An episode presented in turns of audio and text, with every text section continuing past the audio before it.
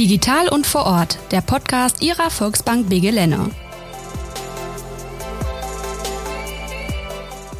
Digital und vor Ort. Das ist nicht nur der Name des Podcasts der Volksbank BG Lenne, sondern auch das Thema, das wir heute hier gemeinsam diskutieren wollen. Wie schaffen es lokale Unternehmen, ihr Angebot vor Ort zu erhalten und gleichzeitig in der digitalen Welt für ihre Kunden präsent zu sein? Wie wird in unserer heimischen Region das vorhandene Wissen in Bildung und Wirtschaft mit digitalen Innovationen verbunden? Und wie entstehen daraus neue Kompetenzen und Chancen? Mein Name ist Markus Grobbel und ich spreche heute mit Dr. Inga Hase und Kai Hase, geschäftsführende Gesellschafter der Firma Lennetech, Michael Jankowski, Geschäftsführer der Firma Multitech in Arnsberg und Stefan Sasse, Teamleiter der Privatkunden der Volksbank Sauerland. Gemeinsam wollen wir das Thema Digitalisierung aus verschiedenen Perspektiven beleuchten. Kai Hase, herzlich willkommen in unserer Runde. Sie sind äh, geschäftsführender Gesellschafter der Firma Lennetech und unterstützen und vernetzen Unternehmen, Selbstständige und Bildungsinstitutionen. Wie können wir uns das ganz konkret vorstellen? Ja, vielen Dank. Ich freue mich hier zu sein. Wie gehen wir das Ganze an? Wir beschäftigen uns mit den Unternehmen. Wir gehen in Unternehmen rein und beraten sie und horchen mal, was da so los ist und wie wir unterstützen können. Also es geht bei uns nicht darum, zu digitalisieren um des Digitalisierens Willens, sondern wenn das wirklich einen echten Mehrwert bietet. Und äh, so kommen wir ins Gespräch, schauen wir uns das an und unterstützen dann mit digitalen Lösungen in der Regel. Das heißt, wenn wir ein Problem identifiziert haben und sagen, okay, da gibt es eine digitale Lösung zu, dann fangen wir an, ja, das Ganze zu konzipieren, zu designen und nachher kommt dann eine Webanwendung oder eine App vielleicht dabei raus, die dann wirklich Mehrwert für die Mitarbeiter stiftet, für die Kunden vielleicht, für das Unternehmen allgemein. Vielleicht ist das auf der einen Seite eine Maschinenansteuerung oder auf der anderen Seite irgendeine Freizeit-App nachher, je nachdem, was der Bedarf ist und wie die Dienstleistungen des Kunden auch aussehen. Da sind wir ganz individuell. Und was wir dabei auch festgestellt haben, gerade im Hinblick auf Vernetzung, ist, dass selbst wenn wir die Kompetenz bei uns nicht im Hause haben, wir haben hundertprozentig jemanden im Netzwerk, der den Bedarf bedienen kann.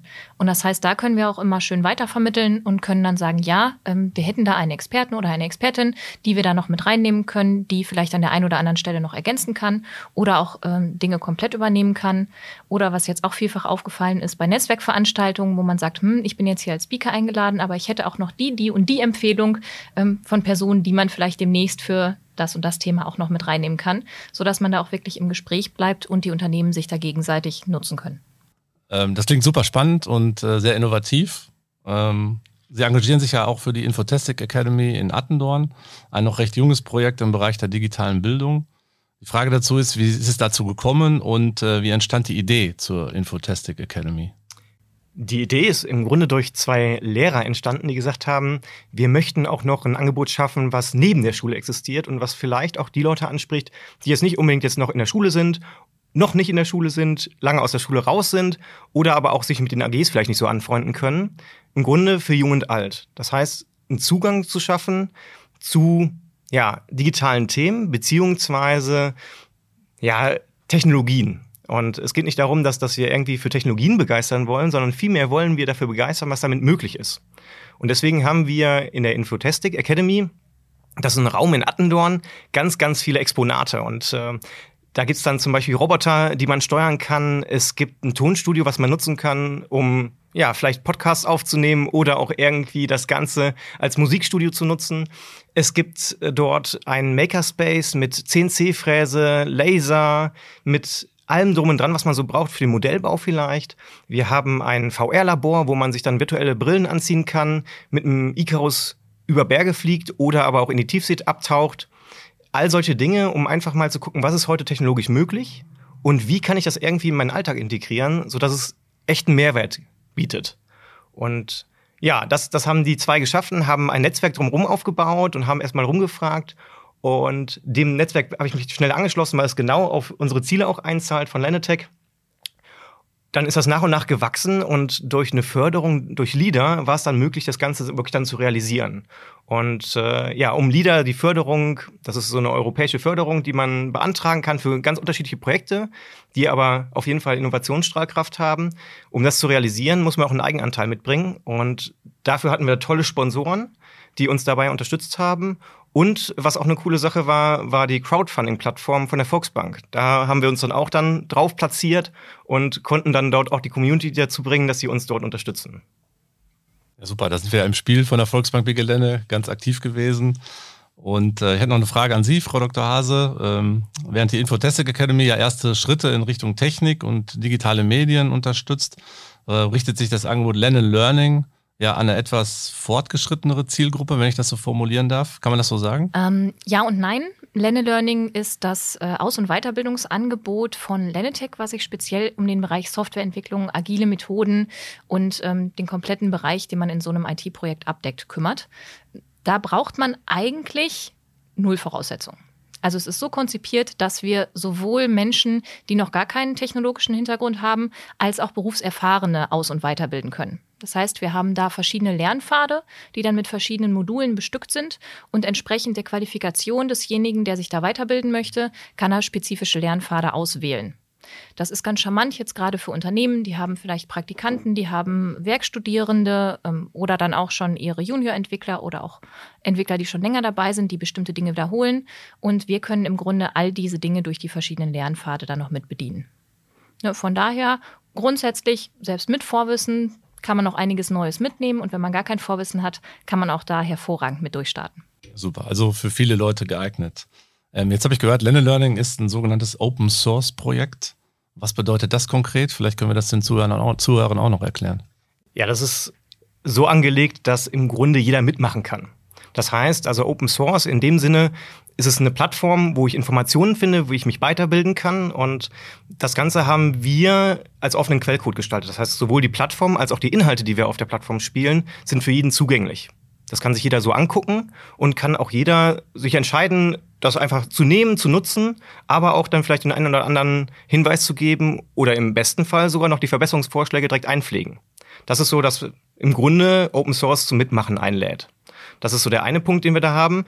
Auf der anderen Seite, klar, ähm, ist es auch eine Dienstleistung von uns, die wir dann einfach begleiten. Das heißt also, den Mehrwert, den wir auch als Lernetech dann nochmal zusätzlich dazu stiften, ist dann einfach, dass wir Tutoren und auch Mentoren bereitstellen, die den ganzen Weg begleiten. Weil es nützt einem nicht nur dann den Inhalt zu haben, sondern man muss auch mit dem Inhalt richtig umgehen können. Und auch dabei unterstützen wir und hoffen einfach, dass das dann von der Community dann gut angenommen wird und dass wir die eine oder andere Firma auch davon begeistern können. Weil für uns ist es wichtig und das ist eigentlich sowohl das Ziel von Infotestic als auch Lenne Learning als auch Lenne Tech, dass wir einfach die Region begeistern für digitale Themen und dass wir auch frühzeitig somit dann, ja, ich sag mal, Leute in der Region halten können, die sich für dieses Thema interessieren, um dann Schritte weiterzugehen. Wir haben ein ganz, ganz großes Thema hier bei uns in der Region, das ist ja die Fachkräftesicherung und damit müssen wir frühzeitig anfangen.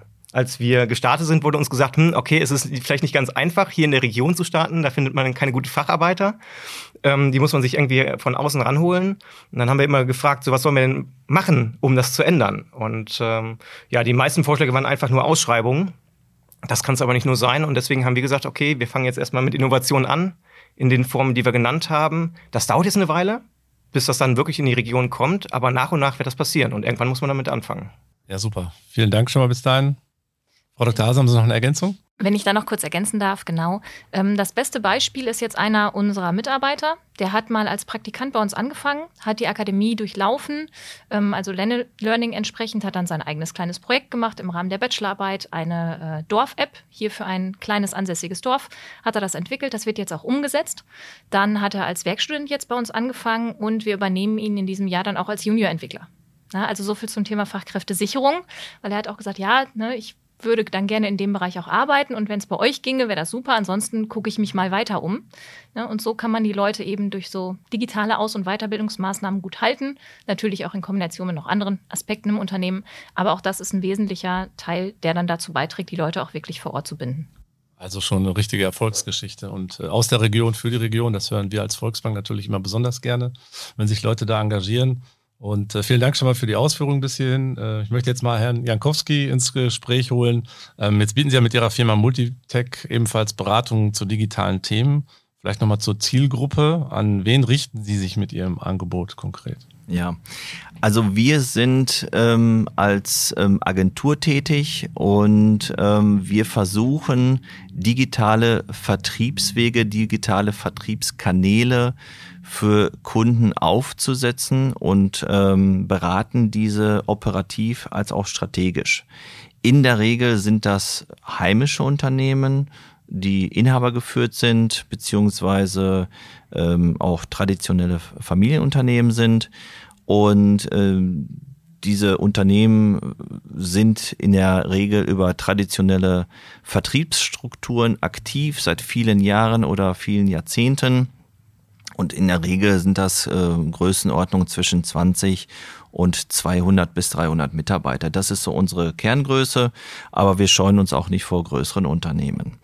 Und äh, Oft ist es so, dass diese Betriebe schon seit vielen Jahren in der Herstellung und im Vertrieb eigener Produkte unterwegs sind mit einer entsprechenden großen Artikelauswahl, aber keinen direkten B2C-Zugang haben und es auch nicht genau wissen, wie sie in einen solchen Kanal überhaupt hineintreten können.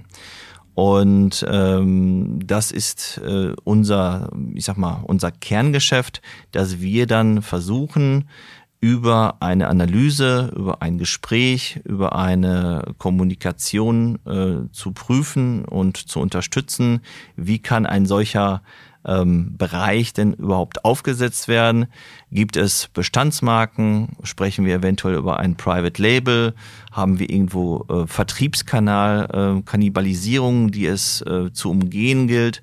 Und äh, oftmals spielt das Thema Generationswechsel für uns auch nochmal eine entscheidende Rolle, weil irgendwo da auch der, ja, der entsprechende Punkt ist, wo der neue oder die neue Nachfolgerin Strukturen im Unternehmen einfach nochmal neu denkt und neu eingehen muss. Und dabei sind wir behilflich bei diesen Bereichen. Das ist unser Kernbereich. Also ein sehr umfangreiches Leistungsangebot. Jetzt werde ich eine Frage stellen, wo ich mir die Antwort vielleicht schon denken kann. Aber wie bewerten Sie den Einfluss von Corona im Zusammenhang mit der Digitalisierung? Ja, Corona, ich habe auf der Fahrt hierhin so ein bisschen nachgedacht, äh, was ich dazu sage. Also ich glaube, man könnte dazu auch Brandbeschleuniger äh, sagen. Und da trifft man den Nagel auch auf den Kopf. Also die Corona-Zeit hat natürlich in den Unternehmen, die das Thema Digitalisierung, digitaler Vertriebskanal bisher pausiert haben oder zurückgestellt haben, da gab es eine 180-Grad-Wende. Unternehmen, die teilweise handeln mussten, äh, bis hin zu Unternehmen, die gesagt haben, äh, entweder jetzt oder gar nicht. Wir hatten relativ viele Themen dabei, wo wir auch wirklich helfen mussten. Und mit Erschrecken auch zum Teil festgestellt haben, in welchem Status sich ein solches Haus befindet. Aber das ist auch gerade die Herausforderung. Man braucht davor keine Angst zu haben. Man muss sich solchen Themen äh, stellen. Äh, unsere Vorfahren, unsere Großeltern, unsere Eltern haben ganz anders eingekauft. Ich kann mich noch erinnern, als ich mit meinen Eltern äh, in den 80er Jahren samstags mal nach Dortmund auf den langen Samstag mich gefreut habe und hingefahren bin. Da waren die Geschäfte bis 16 Uhr geöffnet und das gab es einmal im Monat. Das war ein ganz anderes Einkaufsverhalten, ganz anderes Konsumverhalten. Und heute ähm, geht ohne Smartphone, ohne Apps, ohne Social Media fast gar nichts mehr. Und das wird sich auch noch weiterentwickeln. Handel ist Wandel und ich glaube, wir müssen das mitgehen. Man braucht keine Angst davor zu haben und wenn man gewisse Themen nicht beherrscht oder das Know-how im Betrieb hat, dann muss man ähm, auf Unternehmen zurückgreifen, die einen dabei begleiten und unterstützen. Aber ansonsten ist das aus meiner Erfahrung her sehr breit und sehr kategorieübergreifend möglich. Ja, keine Angst haben, das ist, glaube ich, nochmal ein gutes Stichwort, wenn man jetzt vielleicht diese erste Angst überwunden hat und sie angesprochen hat, äh, wie läuft denn so ein Erstkontakt ab und wie geht es danach weiter? Ja, in der Regel ähm, ist es so, dass wir persönliche Gespräche mit den ähm, Unternehmen führen. Es gibt eine Art Workshop, es gibt eine Bestandsaufnahme, ähm, eine Bestandsanalyse. Wir sprechen dann zusammen die Themen durch, die äh, vor denen eine solche Unternehmung, ein solcher Betrieb ähm, vor der Herausforderung entsprechend steht und versuchen dann ähm, zielgeführte Maßnahmen, Ideen oder auch Konzepte zu gestalten, die wir dann miteinander besprechen, weil nicht jeder Betrieb, nicht jede Kategorie eignet sich auch in der digitalen Vertriebswelt für einen festgelegten Bereich. Meistens sind es Individualkonzepte, meistens sind es Individualkanäle und dann muss man auch nochmal schauen, was möchte ich denn verkaufen? Kann ich das überhaupt verkaufen? Habe ich schon mal an einen Verbraucher, an einen Endkunden verkauft? Weiß ich, was das bedeutet? Service, Reklamationen, äh, Versandzeiten, all solche Themen müssen betrachtet werden. Das hört sich alles sehr komplex an, aber für uns als unterstützende Agentur ist das Daily Business und ich kann nur sagen, dass wir bisher in den Projekten immer sehr erfolgreich äh, gefahren sind und auch äh, immer ein ja, sehr positives Lob äh, kassiert haben mit entsprechenden äh, nachweisbaren Vertriebserfolgen. Und man muss sich solchen Themen einfach offen stellen und nicht den Kopf irgendwie in den Sand äh, stecken. Und ja, ansonsten sind wir auch wirklich ganz äh, klar ähm, durch, durch Empfehlungen werden unsere Kontakte weitergegeben, aber auch durch, durch weitere Kommunikation und Marketingmaßnahmen. Ja, da werden Sie wahrscheinlich in den letzten beiden Jahren gut frequentiert gewesen sein, so wie das klingt. Ja, nicht nur Bildung und Industrie beschäftigen sich mit äh, innovativen Technologien. Stefan Sasse, wir beide wissen das bestens, dass das auch die Finanzbranche und die Bankenwelt betrifft. Ähm, gerne ein paar Beiträge von deiner Seite dazu. Ja, gerne, Markus. Du hast vollkommen recht. Ich glaube, die digitale Entwicklung hat Anfang der 2000er in der Bankenwelt Einzug äh, gehalten. Vielleicht kannst du dich auch noch daran erinnern, wie wir damals am Schalter äh, schöne TAN-Listen an die Kunden rausgegeben haben, um im Online-Banking noch äh, ihre Zahlungen ähm, dann bestätigen zu können. Heute haben wir dafür eine eigene App, wo wir dann einfach äh, an einem Endanwendergerät äh, die Zahlung tätigen können. Ähm, also da hat schon eine enorme Entwicklung stattgefunden. Aber es geht auch immer weiter, das darf man nicht vergessen. Ähm, Im Rahmen der, äh, der letzten Jahre ist es wirklich so gewesen, dass Corona ein Brandbeschleuniger war. Das habe ich auch auf meinem Spickzettel stehen. Also ähm, man hatte immer das Gefühl, dass wir so eine fortschreitende Entwicklung haben. Aber das ist jetzt in den letzten zwei Jahren wirklich extrem vorangeschritten. Der elektronische Zahlungsverkehr hat merklich zugenommen. Und gleichzeitig merken wir als Banken aber auch, dass die Frequenzen am äh, Geldautomaten entsprechend auch zurückgehen. Also hat man damals vereinzelt mal jemand mit seiner Uhr bezahlen sehen oder mit seinem Smartphone. ist Es äh, allein aufgrund der Hygieneregeln in den letzten zwei Jahren eigentlich gang und gäbe geworden. Man wurde schon komisch angeguckt, wenn man mal einen Geldschein rausgenommen hat. Ja, und das sind natürlich Sachen, die wir als Banken auch merken. Immer mehr Kunden zahlen eben mit Karte oder Smartphone.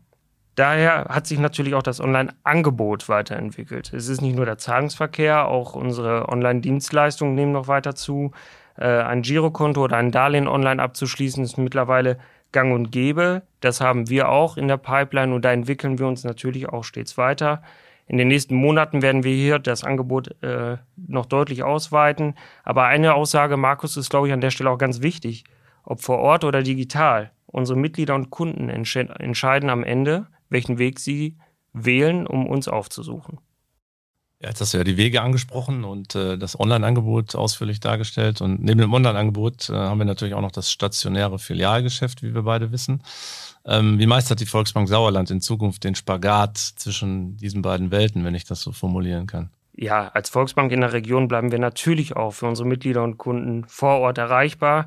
Wir bieten in unseren Filialen und Beratungszentren ein umfassendes persönliches Beratungsangebot für die individuelle Lebenssituation, ob es jetzt um die Ausbildung oder das Studium geht, die erste gemeinsame Wohnung, äh, der Erwerb eines Einfamilienhauses oder auch um spätere Erbschaftsregelungen. Also da werden wir auch immer stationär vor Ort verfügbar sein. Ich denke, das ist letztendlich auch die Kern-DNA einer Volksbank.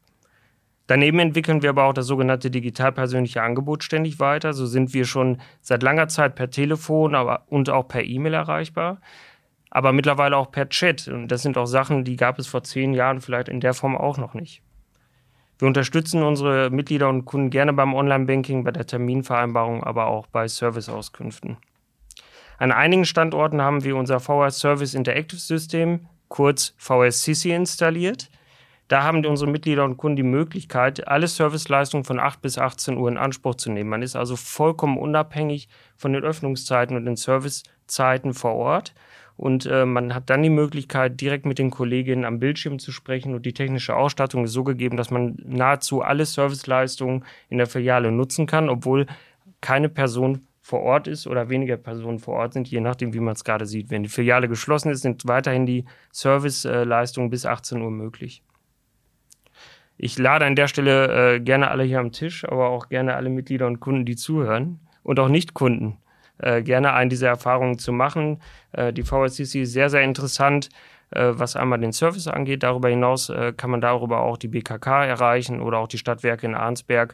Das heißt, es ist auch ein Angebot, das wir mal weiter ausbauen möchten. Darüber hinaus werden wir auch das Thema Videoberatung weiter ausbauen, gerade im Bereich Privat- und Geschäftskunden. Ähm, das heißt, die Kunden, die nicht in die Filiale kommen können oder eben auch wollen, die können sich auch auf diesem Wege beraten lassen.